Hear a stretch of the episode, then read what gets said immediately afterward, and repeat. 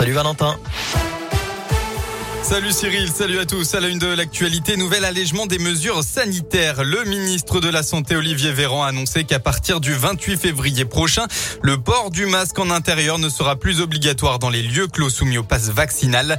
En revanche, il sera maintenu dans les trains et les avions et dans les lieux clos non soumis au pass vaccinal. Olivier Véran a aussi justifié cette mesure par l'amélioration de la situation sanitaire. Et puis, nouveau protocole scolaire dans les écoles aussi. Le ministre de l'Éducation, Jean-Michel Blanquer, l'a officialisé euh, en fin de matinée. Parmi les nouvelles mesures, plus de masques dans les cours de récré, que ce soit pour les enfants ou pour les adultes. Plus de masques non plus pour les activités sportives à l'intérieur. En revanche, il reste toujours obligatoire en classe. Concernant les autotests pour les enfants, un seul sera réalisé pour les cas contacts au lieu de trois actuellement. Ces nouvelles règles s'appliqueront à partir de la rentrée des congés d'hiver le 28 février prochain. Dans l'actualité dans la région, on part dans l'Ain, la très grosse frayeur ce matin pour une automobiliste. Ça s'est passé vers 7h30 à Pondin. Un arbre est tombé sur sa voiture alors qu'elle roulait sur la départementale 1075.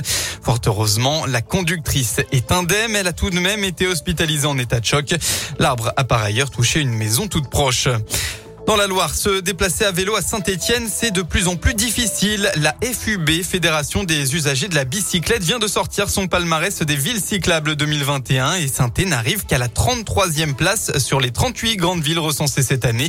Un ressenti général qui baisse de 3% avec en point noir le défaut d'infrastructures cyclables et le retard dans leur déploiement. On passe au sport. Grosse première déception pour l'équipe de France de biathlon au JO d'hiver à Pékin. Les Françaises n'y étaient pas ce matin dans le sprint. Seule Anaïs Bescon intègre le top 10, 9e à un peu plus d'une minute de la médaillée d'or, la Norvégienne Marte Holsbu Reuseland.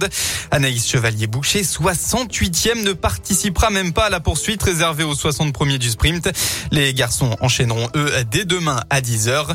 On suivra aussi ce samedi l'entrée en lice du Mont-Brisonnais, Guillaume Cizeron et avec la Clermontoise Gabrielle Papadakis en danse sur classe.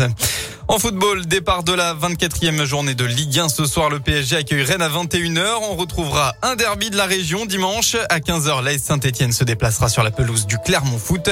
Une rencontre qui se jouera à guichet fermé. Et puis en basket, un déplacement pour la chorale de Roanne. 20e journée de championnat élite. Les Roannais joueront ce soir sur le parquet du Portel à 20h.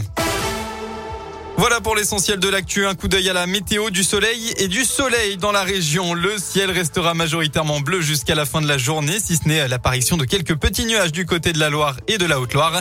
En revanche, on va retrouver un peu de vent dans le département de l'Ain. Côté Mercure, il fera au maximum de votre après-midi entre 5 et 8 degrés.